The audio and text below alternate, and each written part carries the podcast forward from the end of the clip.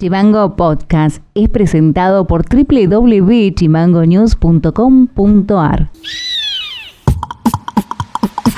Buenos días, buenas tardes, buenas noches, bienvenidos, bienvenidas una vez más al resumen informativo, en este caso del día 21 del 4 del 2022 y estas son las tres más.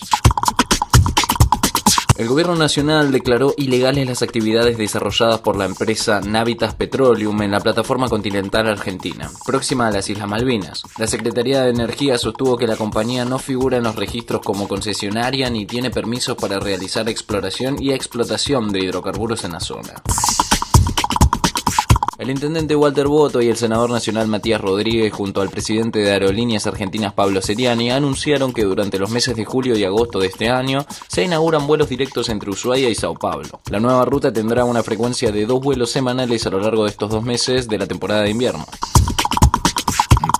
Y finalizó la cuarta edición de la campaña ambiental Marzo sin colillas que suma año a año mayor participación de la ciudadanía. 44 emprendedores, empresas e instituciones que ofrecieron canjes de productos o servicios por botellas llenas de colillas. Se realizaron cuatro jornadas de recolección de colillas en las que se recolectaron aproximadamente 40.000. En total de esta campaña se retiraron de la vía pública 310.000 colillas. Eso equivale a un valor equivalente a 2.150.000 pesos en gastos por consumo de cigarrillos en Ushuaia. Qué bárbaro.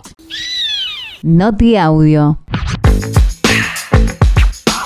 El grupo Mirgor presentó esta semana el proyecto para construir un puerto multimodal en la zona norte de la provincia. El gobernador Gustavo Melella destacó el anuncio de la inversión privada fue trabajando mucho, Mirgor venimos trabajando con ellos hace varios meses, eh, iba a ser meses atrás, nosotros quisimos separarlo de la cuestión electoral para que no sea un anuncio más de tantos que hubo, eh, así que bueno, la verdad que se llegó a la parte final, al acuerdo final, se hizo la presentación formal por parte de ellos, es una inversión netamente privada, con lo cual algunos dicen, bueno, pero si es privado, el Estado hoy no tiene condiciones para hacer un puerto, hmm. esta es la realidad, eh, y no está mal la inversión privada, un comercio es una inversión privada, una industria es una inversión privada, hay puertos privados y también lo bueno es que habla de un sentido de positivo de lo que ellos ven o ve el sector privado de la provincia, que vale la pena invertir. Esto no está pasando en, muchos lugares del país.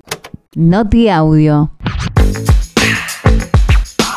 Los representantes del escalafón profesional de universitarios de Casa de Gobierno siguen reclamando que el Ejecutivo Provincial los contemple en el marco de las negociaciones paritarias. El dirigente José Luis Piedra afirmó que no existe diálogo con la gestión de Melella.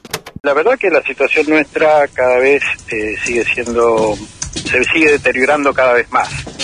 Eh, básicamente eh, seguimos tratando de comunicarnos con el Poder Ejecutivo, hemos tenido algún par de reuniones eh, con el ministro Zapata, pero bueno, queríamos seguir dialogando porque queríamos hacer contrapropuesta a lo que no había hecho el gobierno. Lamentablemente eh, no nos atienden los teléfonos, no nos contestan, mandamos notas al señor gobernador. La verdad que no, no nos atienden y no nos prestan atención, digamos.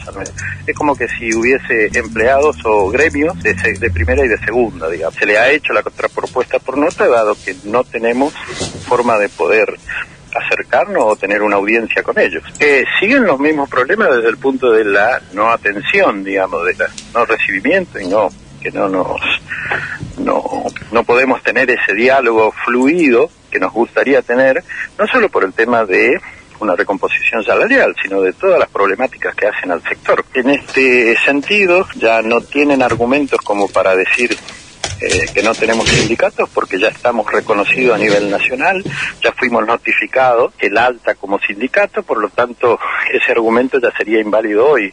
Que el, el año pasado también lo usaba este gobierno como argumento. Para más contenido, seguinos en Facebook, en Twitter e Instagram como chimango.news. Eso ha sido todo por hoy, nos estaremos encontrando en el próximo resumen informativo. Acordate de seguirnos en Spotify como Chimango News o comunicándote con nosotros a través del 2901 6506 66. Abrazo grande. Chimango Podcast es conducido por Ilian Sánchez, producción periodística Fede García y Martina Alfaro, diseño y redes Mica Orbe.